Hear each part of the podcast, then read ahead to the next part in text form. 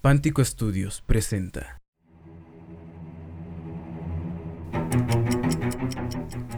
Bienvenido al podcast de Paradoja TV, audiodramas. Estás a punto de visitar un universo en una historia. Ponte cómodo y disfruta de la narración. Mirada Divina, Requiem. Capítulo 3. Lacrimosa, escrito por Tonati Herrera. Narrado por José Ballesteros. Fernanda Mendoza como Lucía. Miguel Maldonado como Asmadeus. Magis Centeno como Ara. Joatzin Quesada como Gabriel. Sagnitea Redondo como Janiel. Y Alex Robles como Lubarto. Todo sucedía tal como la última vez. El cielo se había teñido de rojo y se escuchaban sonidos aparentemente provenientes de él. Las temidas trompetas del apocalipsis alarmaron a varios. Nadie podía explicar el fenómeno que se replicaba por todo el mundo. Lucía miraba el cielo con ira en el centro de uno de los jardines de la universidad. Ángel de la muerte. Tú y yo tenemos algunas cuentas pendientes. ¿Cuentas pendientes? Muchos creen tener cuentas pendientes conmigo, pero no se dan cuenta que yo solo hago mi trabajo. ¿Ara? Me gusta ese nombre. Es menos atemorizante que Azrael.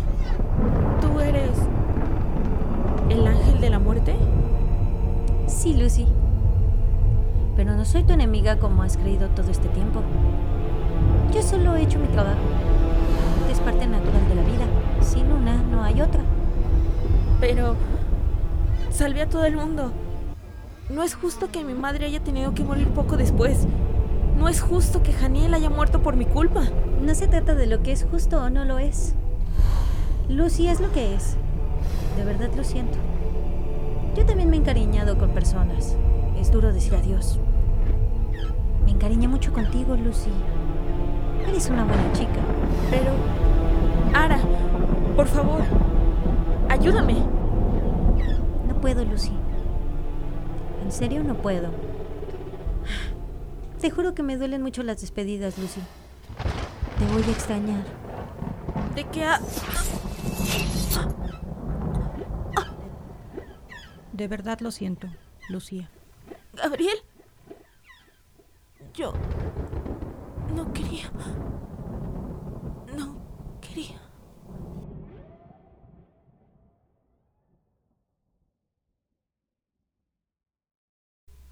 Dicen que la tercera es la vencida. Soy yo, Lucy. Ara. Aunque algunos me siguen llamando Israel. No me gusta tanto. No me agrada que me teman. Entonces estoy... ¿Muerta? Lo siento mucho. No puedo intervenir en el momento de deceso de nadie. Hubiera querido salvarte. He disfrutado mucho este tiempo en la escuela contigo. ¿Por qué te hiciste pasar por una compañera de clases? Dos veces estuviste por morir y dos veces volvió tu alma al mundo normal. Atrajiste mucho mi atención. Quería conocerte en persona. Entonces... Es mi momento. Así es. Vamos, alguien te espera del otro lado. Lucía dio un paso al frente, pero luego miró hacia atrás sobre su hombro. Al final de un túnel de luz, miró como si su cuerpo cayera en cámara lenta al suelo, atravesado por la espada de Gabriel. Lo que soy... Siento que tengo el poder de volver. De evitar la muerte. Quizás. Hayas nacido como hayas nacido, es lo que decides en vida, lo que te hace ser quien eres. Si regreso... Ya no podré detener lo que he comenzado, ¿cierto?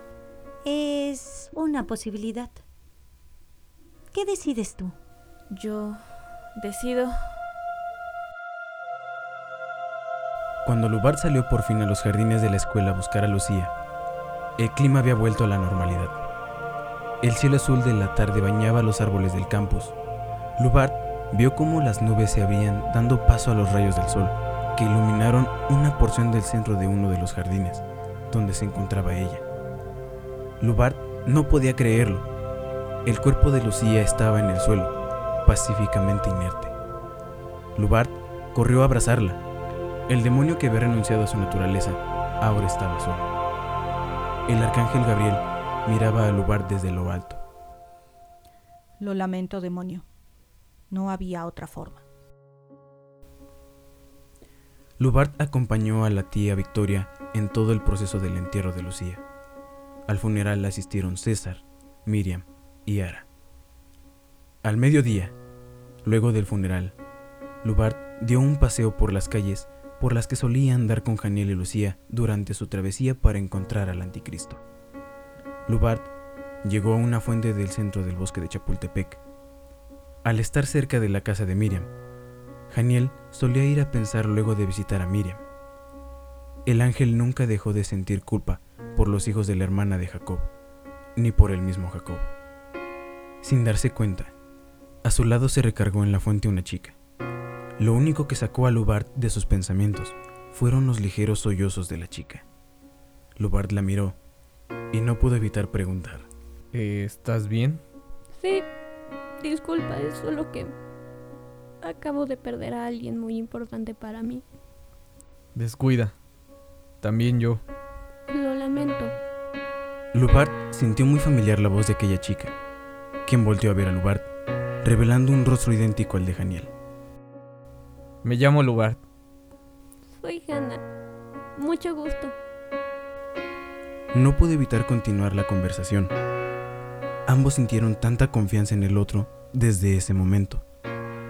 Lubart no estaba seguro si se trataba de una reencarnación o no, pero sabía que de alguna manera era una señal de que Janiel seguiría con él hasta el último de sus días.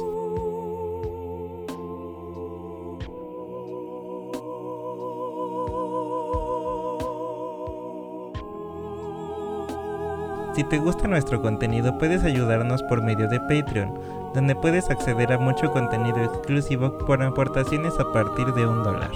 No olvides también seguirnos en nuestras redes sociales Facebook e Instagram como Paradoja TV. Suscríbete a nuestro canal de YouTube y comparte este podcast.